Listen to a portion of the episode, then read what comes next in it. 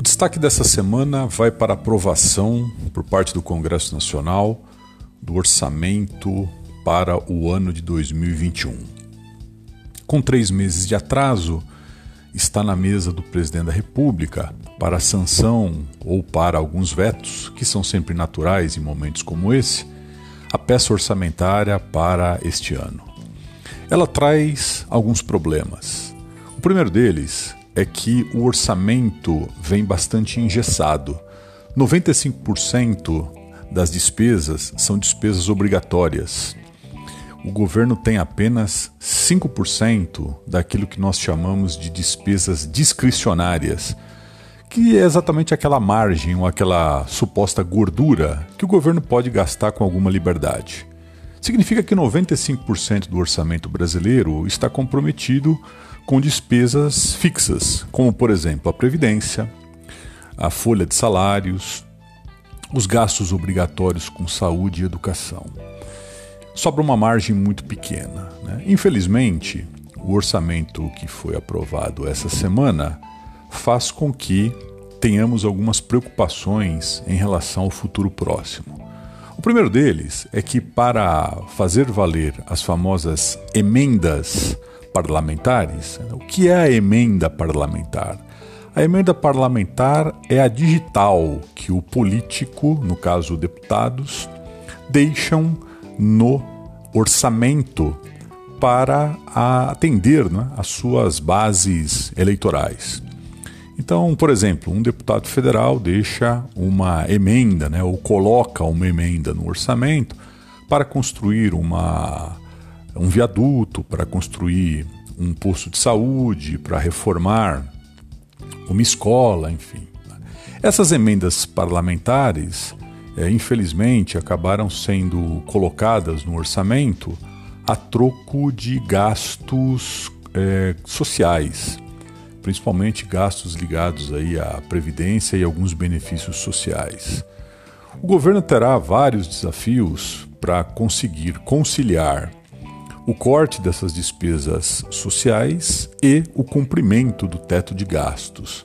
Vamos lembrar que o teto de gastos é aquela é, emenda constitucional aprovada no ano de 2016 e que limita as despesas do governo no ano corrente apenas à inflação do ano passado. Né? Então, por exemplo, em 2021 as despesas só podem crescer o que cresceu a inflação no ano de 2020 e assim sucessivamente. Essa foi uma forma que se encontrou de tentar evitar que as despesas continuassem tendo aumentos reais, como aconteceu no Brasil nos últimos 20 anos. Vai ser muito difícil para o governo, com essas emendas, mesmo com esses cortes, conseguir cumprir o teto de gastos para esse ano, o que vai é, pedir algumas manobras importantes aí ao longo do ano, exatamente para é, evitar que se fira a Constituição e o presidente possa correr um risco de impeachment. É, um outro aspecto que merece é, atenção em relação aos ao orçamento que foi aprovado são os gastos com defesa, que subiram no orçamento desse ano.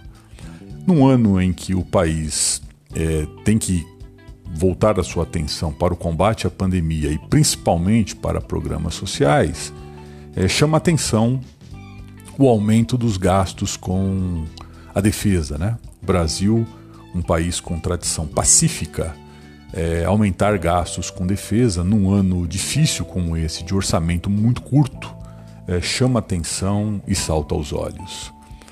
Então, o orçamento ele é importante, mas ao mesmo tempo ele deixa claro o maior desafio do país no ano de 2021, que de resto é o maior orçamento, é o maior é, desafio do país nos últimos sete anos, que é exatamente como conciliar o aumento de gastos e como conciliar o descontrole das contas públicas no momento pandêmico como esse que estamos vivendo, que, entre outras coisas, faz com que as despesas se elevem com gastos sociais, principalmente o auxílio emergencial, que novamente é, entra em vigor agora no mês de abril e que certamente vai gerar dispêndios adicionais de um orçamento já apertado.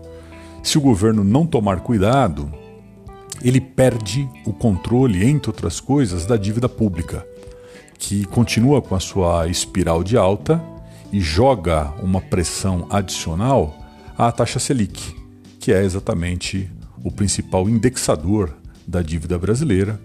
E em outros capítulos nós vamos ter a oportunidade de analisar essas duas variáveis: os impactos da, do aumento da dívida pública decorrente do aumento eh, das despesas do governo e os impactos disso na política monetária via taxa Selic.